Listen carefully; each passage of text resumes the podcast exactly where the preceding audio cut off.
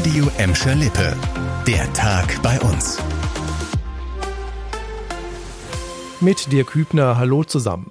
Es war der 28. Januar in einer Kirchhellner Wohnung, als ein sechsjähriges Mädchen getötet worden ist, umgebracht durch die eigene Mutter mit mehreren Messerstichen. Heute wurde die Mutter des Mädchens zu 13 Jahren Gefängnis verurteilt. Die Richter am Essener Landgericht haben die 46-Jährige wegen Mordes verurteilt. Leon Pollock war bei der Urteilsbegründung dabei. Am Ende ist das Urteil sogar härter als von der Staatsanwaltschaft gefordert. Der Richter war davon überzeugt, dass die Kirchhellnerin ihre sechsjährige Tochter heimtückisch getötet hat.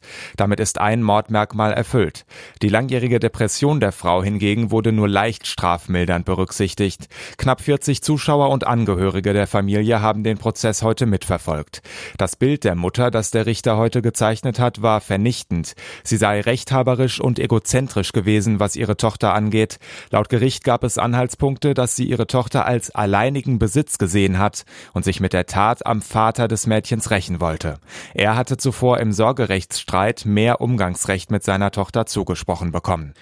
Der Vater des getöteten Mädchens hätte sich eine höhere Strafe gewünscht, sagte uns dessen Anwalt Stefan Belo. Natürlich wäre wünschenswert gewesen, dann äh, die 15 Jahre zu nehmen ähm, aus Sicht des äh, Kindesvaters, weil das wäre vielleicht für ihn äh, eher noch der Punkt gewesen, wo er sagt, naja, da kann ich damit abschließen.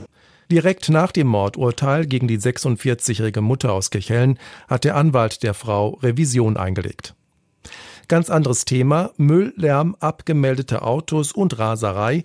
Die Liste der Beschwerden rund um das Problemhochhaus Steinstraße 72 in Gladbeck-Butendorf ist lang. Die Stadt will gegensteuern und hat heute das neue städtische Beratungsbüro aufgemacht. In einer Wohnung im neunten Obergeschoss werden zukünftig unter anderem Mitarbeiter der Gladbecker Stadtverwaltung vor Ort sein, um zu beraten und zu unterstützen. Das Angebot richtet sich sowohl an Bewohner der Problemimmobilie als auch an Nachbarn in Butendorf. Seit Jahren gibt es an der Steinstraße immer wieder Klagen von Anwohnern. Seit Mitte Juni werden diese Meldungen laut Stadt immer mehr. Zuletzt hatten Anwohner deshalb auch vor dem Gladbecker Rathaus demonstriert. Zum Schluss gibt es noch eine ganz gute Nachricht vom Arbeitsmarkt. Die Lage in Gladbeck, Bottrop und Gelsenkirchen hat sich im September etwas entspannt. In allen drei Städten ist die Zahl der Arbeitslosen gesunken. Insgesamt waren gut 27.800 Menschen bei uns auf der Suche nach einem Job. Das waren fast 400 weniger als noch im August. Trotzdem sei die Arbeitslosigkeit vor allem in Gelsenkirchen weiter auf einem hohen Niveau, heißt es von der Arbeitsagentur.